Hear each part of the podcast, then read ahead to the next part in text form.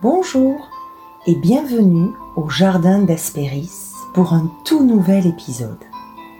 Aujourd'hui, la mythologie s'invite à la même table que l'astrologie et je suis très heureuse de vous accueillir au jardin en cette pleine lune en gémeaux. En effet, la cartographie du ciel est très étroitement liée aux épisodes, aux cycles mythologiques, comme les Grecs anciens nous l'ont transmis. Ils l'appelaient même l'uranographie, en spéciale dédicace à Uranie, la muse de l'astronomie. Depuis ce lundi 30 novembre, en milieu de matinée, nous sommes entrés dans une nouvelle phase lunaire. Et le jardin d'Aspéris vous invite à vous laisser porter par une mythologie très présente dans cette pleine lune en gémeaux, car elle apporte des éléments de compréhension, de mise en relation avec les figures mythologiques qui entrent dans ce signe, mais aussi avec la planète, maîtresse des Gémeaux. Cette pleine lune en Gémeaux annonce un allègement qui, selon les spécialistes, invite à prendre la vie avec un peu plus d'amusement et de légèreté que les semaines précédentes. Le climat reste certes bien incertain et bien préoccupant, mais saisissons la chance de respirer un peu, de nous tourner vers autre chose de plus léger, de plus insouciant, en lien avec les plaisirs. Le signe d'air des Gémeaux, son assimilation aux jumeaux adolescents, à l'enfant intérieur, à la muse, tout comme la planète qui régit ce signe, Mercure, alias Hermès en grec, nous apporte une autre énergie plus libératrice, tournée vers une bouffée d'oxygène. Alors profitons-en. En dépit des doutes, des incertitudes qui planent, laissons-nous aller à cet allègement, à cette énergie revigorante.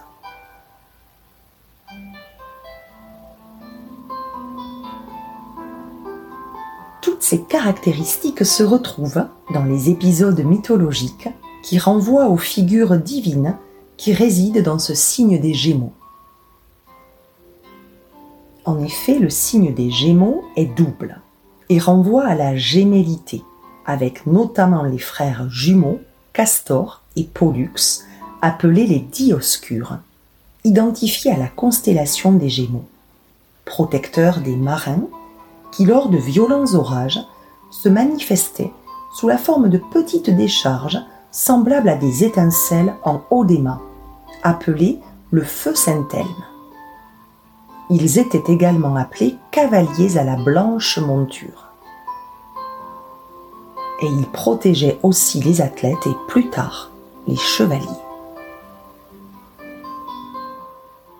Fils de Tindar et de Leda, l'un des deux jumeaux, Pollux, sera pris sous la protection de Zeus qui lui donnera l'immortalité. Lorsque son frère Castor, simple mortel, sera blessé à mort, Pollux refusera de rejoindre l'Olympe des dieux en laissant son frère descendre aux enfers. Et cette fraternité, cette solidarité marquera la profondeur de leur relation, et ce, malgré des différends qu'ils avaient pu avoir par le passé alors Zeus actera que Pollux passera un jour dans l'Olympe et un jour avec son frère aux enfers. Un acte et un geste de fraternité, d'amour, qui restera scellé au signe double des Gémeaux. Le signe d'air des Gémeaux est souvent qualifié d'espiègle, comme celui d'un jeune enfant d'un jeune adolescent. Il est aussi qualifié d'habile, d'esprit vif, qui aime parler, communiquer, échanger, débattre. Eh bien là aussi, on se tourne vers la mythologie et on effectue des ponts. On réalise des relations des mises en commun. La planète Mercure est dans le signe des Gémeaux. Or, Mercure, c'est Hermès. Et il a bon nombre d'épisodes à son actif qui montrent son espièglerie, son ingéniosité, alors qu'il est encore un tout jeune enfant. En effet, Hermès accomplit des exploits autant que des bêtises d'enfant, et il fait parler de lui dans l'Olympe dès son plus jeune âge. L'espièglerie est au rendez-vous, mais aussi l'habileté, l'ingéniosité et l'esprit alerte. Hermès est fils de Zeus et de Maïa. Maïa est la sœur aînée des sept Pléiades, fille du titan Atlas et de son épouse Pléionie. Les Pléiades ont donné leur nom à un groupe de sept étoiles qui avait une importance toute particulière pour rythmer les saisons, notamment le temps des semailles et des plantations. Maya avait une fête en son honneur, le 1er mai. Et on explique que le mois de mai s'appelle ainsi en relation avec le prénom de Maya. Elle veillait sur la croissance des êtres vivants en tout genre dans la nature. Si nous revenons à Hermès, l'un des plus célèbres épisodes racontés dans l'hymne homérique qui lui est consacré est qu'un jour, à midi, tout jeune enfant, il avait quitté la maison familiale. Et sur le chemin, il avait trouvé une tortue morte. Il a immédiatement l'idée de transformer la carapace de cette tortue qui résonne quand on tape dessus en un instrument de musique. Et là, son génie, son habileté artisanale, créative, voit le jour à partir de cet épisode. Il a en effet l'idée de vider cette carapace, de tendre deux tiges de roseau pour maintenir un cadre à l'instrument qu'il est en train de créer, de tendre également sept boyaux de brebis pour en faire les cordes. Et voilà, l'instrument de la lyre était né. La même journée, son espièglerie, son esprit aventurier, le pousse à jouer un tour au dieu Apollon en lui volant ses bœufs. Mais il les fait marcher à reculons pour que les traces de pas ne soient pas dans le bon sens et ne laissent aucun indice. Mais renseigné par un vieillard, un sage, qui était à proximité, qui avait vu la scène. Apollon retrouve Hermès et lui demande, en contrepartie de ses bœufs, la lyre qu'il vient de créer. Car Apollon a été très sensible au son mélodieux de cet instrument. Plus tard, Apollon sera vivement intéressé par la flûte fabriquée par l'ingénieux Hermès, et il l'obtiendra en échange de cours et d'apprentissage sur ses dons de prédiction. Et c'est ainsi qu'Hermès pourra bénéficier de ce talent que lui a transmis le dieu Apollon. Hermès est le dieu de la connaissance. Son surnom d'interprète en grec se dit Herménos, qui a donné l'herméneutique, la recherche de sens et l'art de l'interprétation des choses obscures. Il a également donné naissance à hermétique. Par exemple, quand on aborde des disciplines qui ne sont pas faciles d'accès et qui en un premier temps peuvent se refuser à nous. Et Hermès peut apparaître, lui aussi, comme hermétique car il ne se laisse pas facilement cerner, décrypter. Il reste dans une forme d'ambiguïté. Et en cela, on retrouve le flou, l'incertitude des temps à venir dans cette période inédite, troublée et dans laquelle on avance sans en connaître l'issue.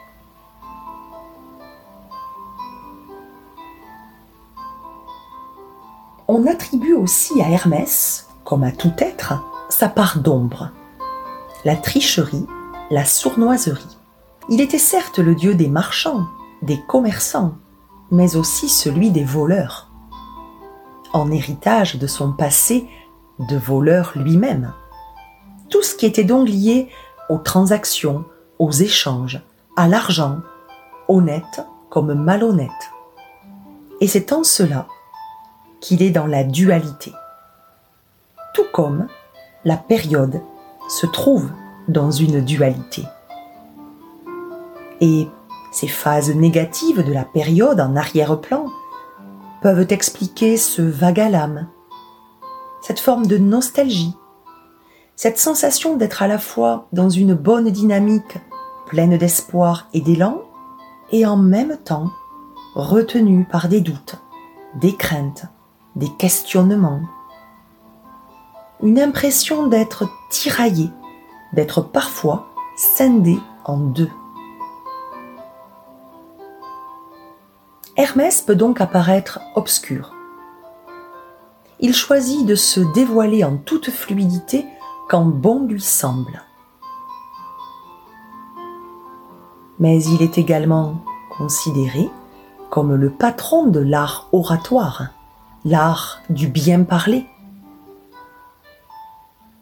On raconte que c'est lui-même qui a choisi de donner la parole à la première femme, Pandore. Il est celui qui passe pour avoir inventé l'écriture, la danse et la musique, soit toute forme d'expression, de liberté, de mouvement. Il est le représentant du trio pensée, parole, réalisation. Il est au cœur de la créativité.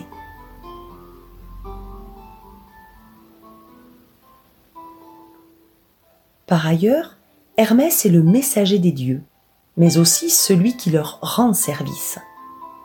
Il est donc souvent au cœur de la communication, des déplacements et des projets des dieux. Il est relié à la liberté de déplacement, de mouvement et parfois en astrologie. Selon comme il est aspecté, il peut se révéler joueur et entraîner des ratés, des loupés, des confusions, des retards, des accros dans les déplacements et dans les messages. Pour rester dans le même thème de déplacement et de communication, Hermès est aussi celui qui conduit les âmes des morts aux enfers. Il est appelé le psychopompe. Du grec psyché, l'âme il est celui qui les amène jusqu'au souterrain des enfers. Il est donc le lien entre la vie et la mort, entre l'activité de la journée et le sommeil, les rêves de la nuit. Et nous sommes dans une période de l'année où il est conseillé d'être plutôt bien attentif aux signes mais également au message de nos rêves. Et eh bien voilà, tout s'explique, une fois de plus, par le biais de la mythologie. Il est dit dans l'hymne homérique qui lui est consacré Sois le messager attitré auprès de Hadès, qui, sans avoir pourtant reçu de toi aucun cadeau, te donnera une charge, et non des moindres. Il est également dit, Hermès est en relation à la fois avec les mortels et les immortels. Il aide avec parcimonie, mais il leur sans cesse à la faveur de l'obscurité de la nuit, la race des mortels.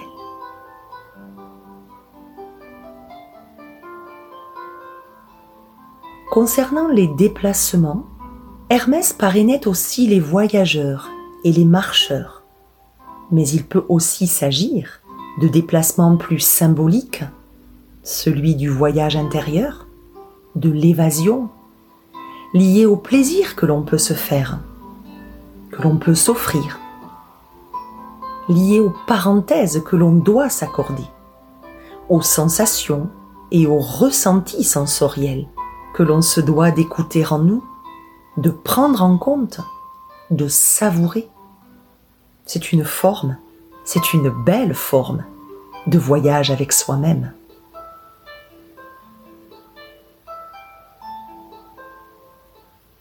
Alors, prenons le temps qui nous est offert par cette pleine lune en gémeaux pour nous écouter, pour respirer, pour vivre pleinement le moment, pour entreprendre certains projets qui nous tiennent à cœur, pour réaliser certaines envies sans trop hésiter au risque de les laisser s'évaporer.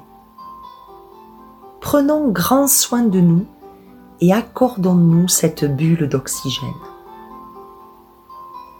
Accueillons cette ambiance plus légère, plus aérée que nous propose cette nouvelle phase lunaire.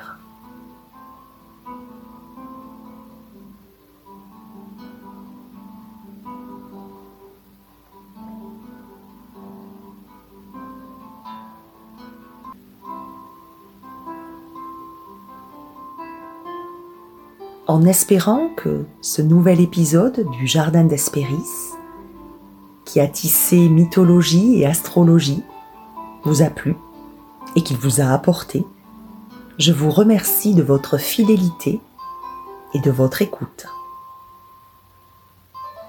Et je vous dis à très vite au jardin pour un prochain épisode mi-décembre à la nouvelle lune en Sagittaire où nous parlerons des figures mythologiques associées à ce signe du zodiaque, dont le centaure Chiron a la sagesse inouïe et immense qui a tant à nous apprendre. À très bientôt.